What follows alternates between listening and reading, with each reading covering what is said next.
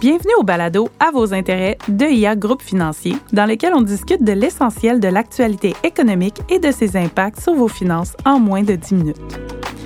Le gouvernement du Royaume-Uni a fait beaucoup jaser hein, cette semaine. Alors, qu'est-ce qu'on devrait savoir? Qu'est-ce qu'on devrait en retenir? On dirait qu'ils sont en train d'accélérer tout en freinant. Mon nom est Ashley. Je suis en compagnie de mon collègue Sébastien McMahon, notre stratège en chef et économiste senior chez IA Groupe Financier. Bonjour Sébastien. Eh, bonjour Ashley.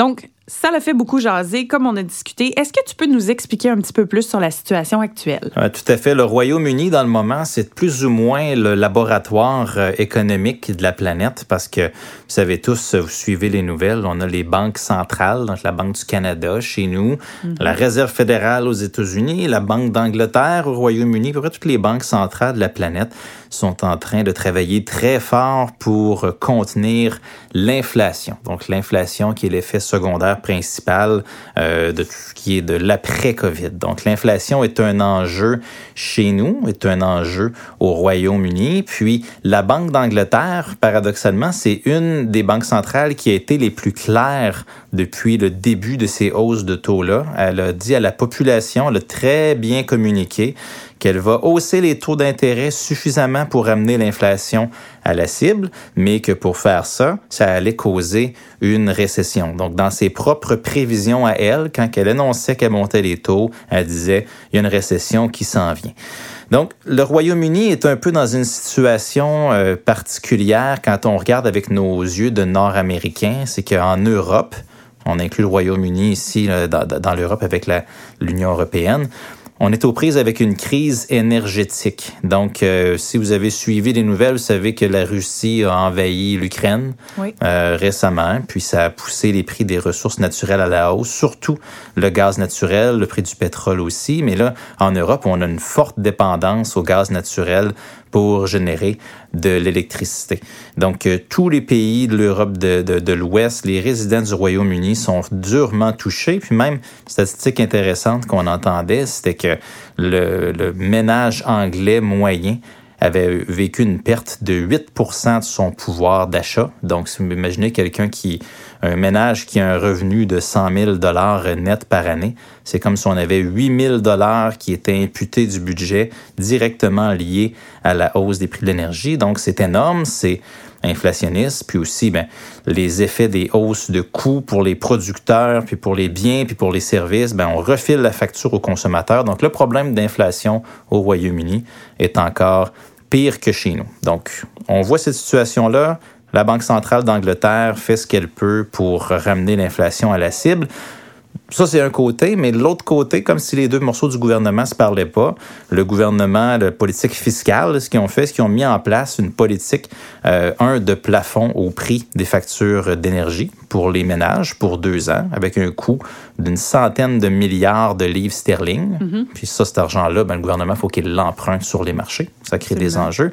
Mais aussi, euh, le, le, le, gouvernement, par sa politique fiscale, essaie de donner un petit peu d'air aux ménages. Donc, on coupe les impôts, on veut renvoyer de l'argent euh, aux, aux ménages, aux entreprises. Puis là, le constat que les marchés ont, c'est OK, on va on va aboutir où avec tout ça? D'un côté, tu as la Banque centrale qui pèse à deux pieds sur le frein, puis tu as le gouvernement qui, de l'autre côté, pèse deux pieds sur l'accélérateur on arrive où, d'où la confusion, et d'où la petite panique qu'on entend parler au cours des derniers jours. OK. Puis si je peux me permettre, là, on parlait de 8% avec les revenus euh, qui a été imputé. Euh, juste pour comparer, mettons, ici en Amérique du Nord, on ressemble, ça ressemble à quoi le pourcentage de notre côté? J'aimerais ça avoir une réponse pour toi, Ashley, mais j'ai pas exactement ce chiffre-là.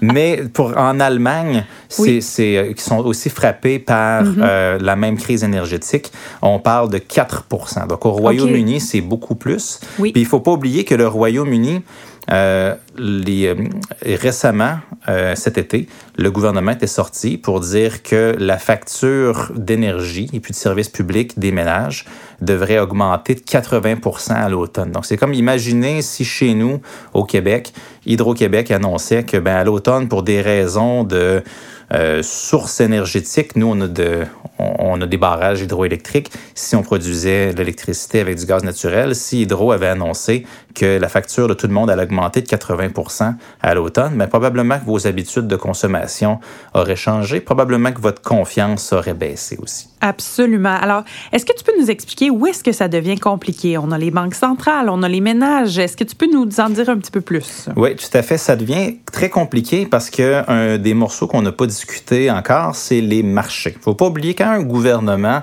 emprunte de l'argent. Si on veut faire des mesures pour stimuler l'économie, quand tantôt je vous parlais d'un projet d'une centaine de milliards de livres sterling et plus pour protéger les ménages contre la hausse des prix de l'énergie, mais cet argent-là, si on ne l'a pas, ça veut dire que les gouvernements doivent émettre des obligations d'épargne sur les marchés. Puis ça, c'est des investisseurs qui détiennent ça. Puis les plus grands investisseurs détenteurs d'obligations gouvernementales, c'est les grands fonds de pension la planète. Donc c'est un peu là que ça devient compliqué parce que les taux d'intérêt qui sont l'attrait pour cette dette-là, qui ont augmenté, ça veut dire que les gens sont un peu plus frileux, les investisseurs, les fonds de pension sont un peu plus frileux à détenir de la dette du Royaume-Uni parce qu'on se dit, OK, avec ces mesures-là, probablement que l'économie s'en va en récession. Là, on parle d'emprunter plus d'argent sur les marchés. Euh, on a des doutes sur la capacité du gouvernement du Royaume-Uni de rembourser cette dette-là. Donc, on a moins mhm. d'intérêt pour ça. C'est-à-dire que la valeur des obligations détenues par les fonds de pension va à la baisse. Puis là, on a eu un paquet de problèmes qui sont apparus, qu'on a appris par après, mais qu'on a des banques, des, des fonds de pension britanniques qui ont tellement perdu de valeur sur leurs obligations, sur leurs livres dans une courte période de temps, qui ont eu des problèmes de liquidité. Donc, la Banque centrale a été obligée d'arriver puis de faire les pompiers. Donc, d'un côté, on resserre les taux, on resserre la politique monétaire, mais de l'autre côté, on injecte de l'argent pour éviter euh, les pots cassés. Là, on se retrouve dans une espèce de no man's land où personne ne sait exactement où on s'en va. Puis, ça a été critiqué par les investisseurs, par les marchés, mais le Fonds monétaire international, qui en a encore rajouté euh, en date même du le, 11 octobre au matin, publiait ses prévisions euh, à la baisse pour l'économie mondiale pour 2023, mais critiquait encore le manque de prudence fiscale, euh, surtout le plan original qui avait été annoncé par le gouvernement anglais, qui bénéficiait surtout aux riches. Celui-là, ça a pris seulement quelques jours avant qu'on ait besoin de reculer, puis changer, puis moduler le plan. Donc, on se retrouvait un peu avec un gouvernement qui a eu l'air fou, avec des marchés qui n'étaient pas contents, avec tous les économistes de la planète qui regardent la situation puis disent, OK, si ça commence à être ce qu'on va voir dans plusieurs pays développés, ben on s'en va où en 2023, 2024 et plus? Donc, un gros point d'interrogation. Puis quand je disais au début que c'était un peu le laboratoire de la planète, ben c'est tout qu'un laboratoire qu'on a sous les yeux. Et à ton avis, quelle force gagnera? Est-ce qu'on parle plutôt d'une politique monétaire fiscale? C'est ce qu'on voit, c'est que la politique monétaire, c'est un, c'est une force qui est très puissante. Donc, euh, au début, quand on a eu l'annonce du gouvernement anglais de vouloir stimuler l'économie, on pensait faire du surplace, mais on voit tous les impacts sur les marchés. Euh, les fonds de pension, n'oubliez pas, c'est la retraite de tout le monde qui est impacté par ça. Donc, euh, les banques centrales ont été obligées euh, d'intervenir. Le gouvernement, lui, par sa politique fiscale, est obligé de reculer. Donc, on voit que la politique monétaire, c'est euh, une force qui, euh, qui est difficile, qui est difficile à arrêter. Donc, tout ça, c'est un théâtre assez important là, pour la réalité dans laquelle on, on, est dans le moment en 2022, 2023, 2024 aussi. Donc, la coordination entre les différents niveaux de gouvernement, là, on le voit que c'est tout à fait crucial. Absolument. Puis est-ce que ça peut nous affecter à court terme ici au Canada ou c'est plutôt un, spectacle international finalement qu'on regarde? Ben, ce qui se passe en Europe, ça a des impacts de par le fait que quand on regarde l'économie mondiale, j'aime toujours la décrire comme un trépied. Tu as l'économie américaine, tu as l'économie euh, européenne et puis tu as la Chine.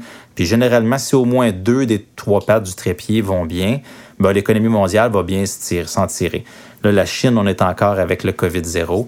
En Europe, on est déjà en récession. Du côté américain, les risques de récession sont assez élevés. On les estime environ 70% d'ici la fin 2023. C'est assez élevé. Donc oui, ça a un impact, mais surtout, si ça peut avoir un impact pour donner une leçon au gouvernement euh, du euh, Canada, au gouvernement des provinces, que quand on est dans une politique monétaire restrictive, d'essayer de faire l'inverse avec la politique fiscale, euh, il n'y a personne qui gagne au bout du compte. Donc, une leçon, ça peut sembler évident. On dirait qu'il fallait passer par là pour se le rappeler en 2022. Absolument. Merci beaucoup, Sébastien, pour toutes tes explications. Je pense que ça va être beaucoup plus clair et on va garder un œil là-dessus dans le futur. Vous avez aimé cet épisode et vous aimeriez en apprendre davantage sur l'actualité économique? Abonnez-vous à notre balado à vos intérêts, disponible sur toutes les plateformes. Vous pouvez aussi visiter la page Actualité économique sur ia.ca et nous suivre sur les réseaux sociaux.